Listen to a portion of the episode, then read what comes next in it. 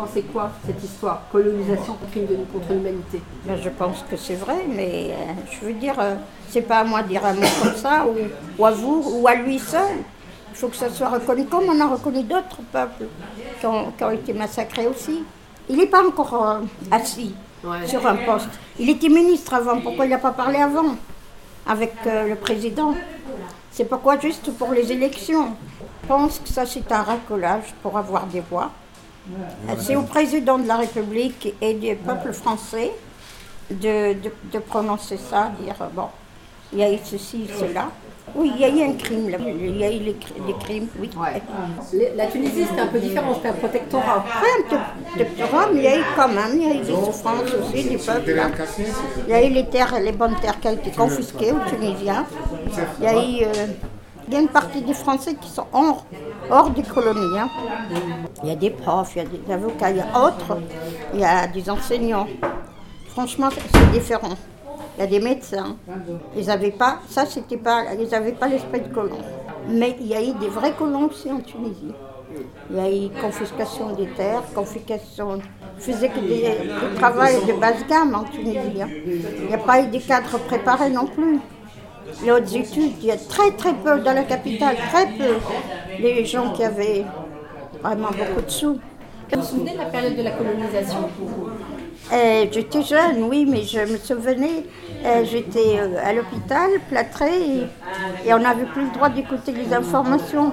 Parce que quand on entendait, voilà, il y a des bombardements à telle ville, tel endroit, préparez-vous, on pleurait, on avait peur pour nos parents.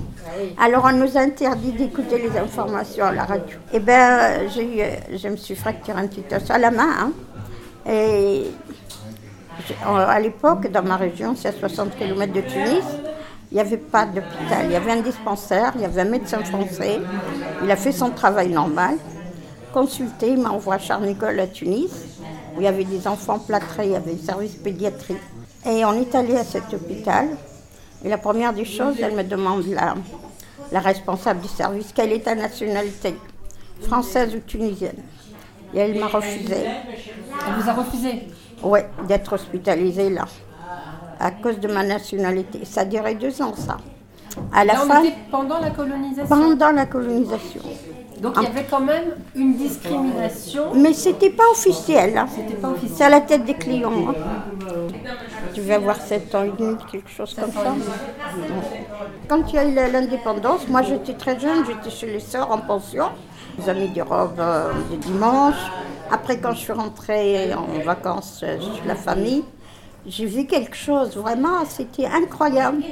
Euh, les femmes qui n'ont jamais été à l'école, Bourguiba leur a dit, il faut jamais, il faut plus signer avec le pouce. Il faut aller à l'école. Alors les femmes, elles prenaient leur cahier, elles, elles étaient heureuses d'aller. L'après-midi, elles, elles allaient à l'école, elles faisaient, elles faisaient aussi des tricots, de la couture. Celles qui avaient déjà étudié en ville, ils ont passé leur permis de conduire. Et il leur a dit d'enlever le voile, mais il a dit, c'est pas une obligation. Il dit, bon, les personnes âgées ne sont pas obligées, je comprends, elles sont là l'habitude, mais vous, jeunes, vous êtes belles. Et, ça a été vraiment La libération. à la, la libération. Euh, je m'habille en menu-jupe, je ne ferai pas pour dire, et personne ne m'a embêté, ça faisait partie de la vie. Et bien aujourd'hui, je, je ne- je n'ai plus l'âge, bien sûr, mais je ne pense pas qu'à Barbès, j'aurais mis le menu-jupe.